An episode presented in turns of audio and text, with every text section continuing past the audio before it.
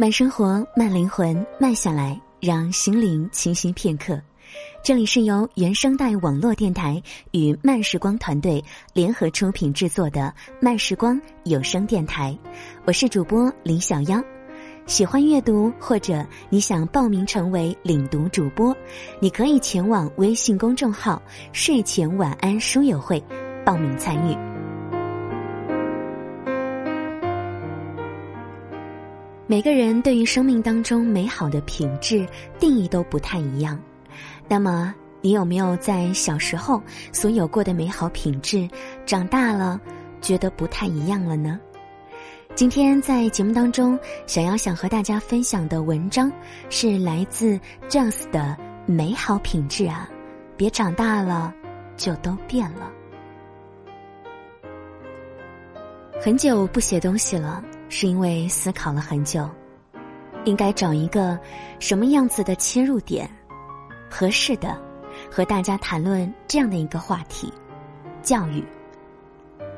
在早前一次的亲朋饭桌上，被谈及二十多岁也离结婚不远的话题时，很本能的做出以下回答：结婚与否，是我作为个体的事情，结或者不结，都可以。之后和大多数被亲朋好友困扰的未婚群体一样，遭到戏谑式的质疑。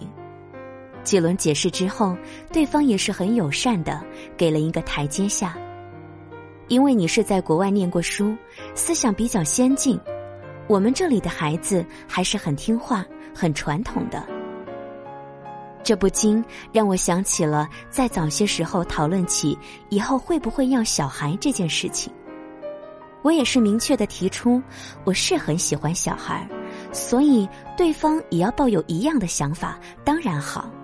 但如果未来另外一半并不想生小孩的话，我会尊重他，并不会强迫他，因为说到底，承受分娩痛苦的绝对不是男性，我也并没有让对方非得承受痛苦的权利。可当下得到另一种戏谑式的回应是：如果你没孩子，不论有何种成就，都不算是成功。人类要繁衍生息，就必须生孩子。你看下人家，怎么不像你这么想？两次对话当中，可以提炼出一种典型的中国式思维模式：人生的终极目的就是结婚生孩子，否则你做什么都没有意义。试想一下，如果全民按照这个逻辑去思考的话，也就意味着我们的择偶观中要有一个硬性标准。必须要孩子，因此我们寻找另外一半的主要目的也就成了生育。那谈恋爱的意义又是什么呢？是否也代表着我们的婚姻模式和血居人的一棒打晕再拖走，这样简单粗暴相比，退化了许多？因为只要简单的合计一下，就可以轻易的发现，现代婚姻的成本和收益根本悬殊太大。尤其在中国，我怎么记得学校里不是这么教的呀？再想想长辈口中那些接受中华民族优良文化以及传统教育的好孩子，他们的人生观、世界观会不会只剩下生育？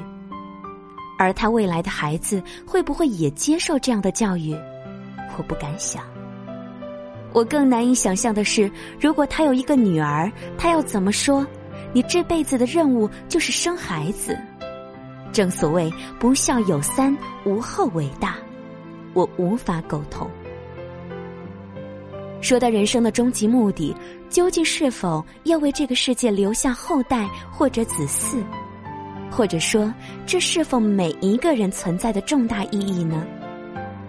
我不能学术性的去说服每一位坎坷，但如果用这种逻辑关系。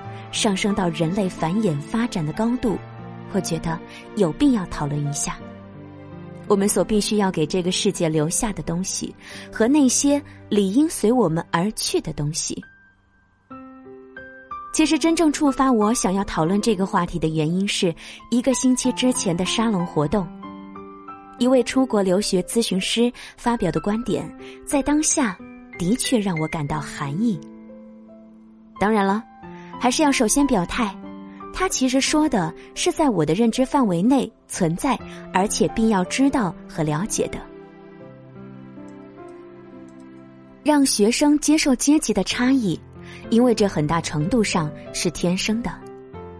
因为你出身不好，所以不要去试图改变自己的轨迹。社会的潜规则就是这样，阶级制它就在那儿。做不一样的人会很累，应该现实一点儿。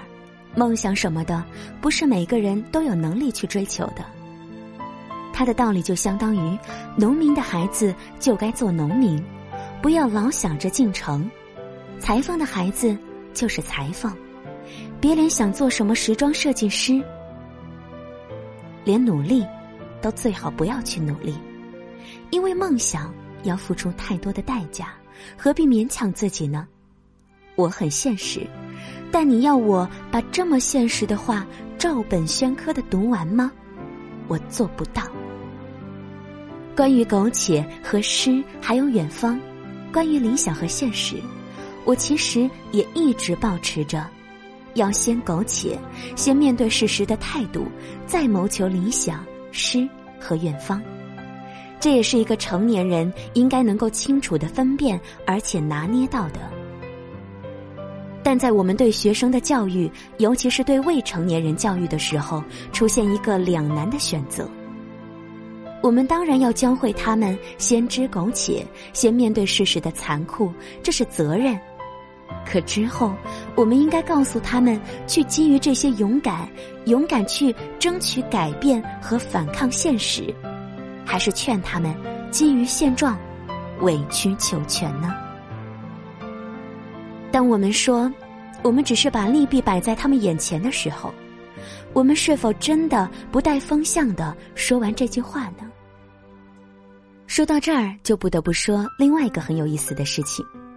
最近在出门的时候，因为太过于执着过马路要走斑马线、要等红灯这两件事，而再一次的被吐槽。而作为反驳，我的回答是：多等个几面，多走个几步，法治社会就基本成型了呀。可是想一下，如果此时你身边是个小孩或者此时你带着自己的小孩你会不会真的继续横穿马路、闯红灯，如此以身作则？我们的基础教育里，遵纪守法、遵守规则、讲文明、讲道理、讲礼貌等。都是客观存在，并且落实在基础教育里的。可为什么数十年过去了，我们谈论国民素质依旧心疼呢？教育的结果去哪儿了？关键还在我们。看起来所有教育的好，都在现实里脱了钩。因为好多人这样说：你不占便宜，总有人占；你不这样，别人也这样。这个社会就是这样。你一个人能做什么呢？如果你太执着于真相，你会被这个社会所报复。你真以为好人就有好报吗？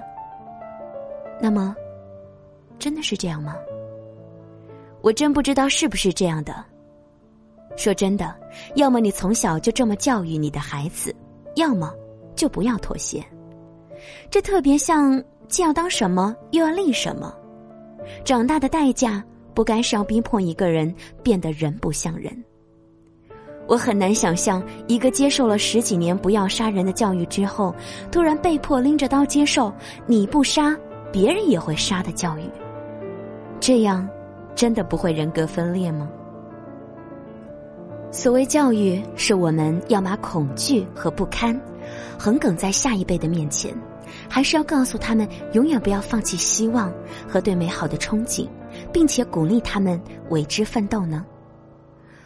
我想，我还是要告诉他们：如果这个世界不公，那就追求公平，不要屈服；如果还有梦想，那就脚踏实地的为此奋斗；如果存在质疑，那就用尽全力去质疑，找到答案；如果被耻笑，那么就做个可笑而美好的人吧，至少配得上一个公民。我相信这个世界一定存在自由、真理和善良，那不会是用暴力扭曲的谎言。如果这个世界还并不美好，那么就努力的让它变得美好。因为我们需要的不仅仅让种族继续的繁衍，而是让其繁衍并且更加的优秀。否则，意义何在呢？别急着让那些孩子成为眼前的苟且，因为十几二十岁的他们，还有能够看见诗和远方的田野。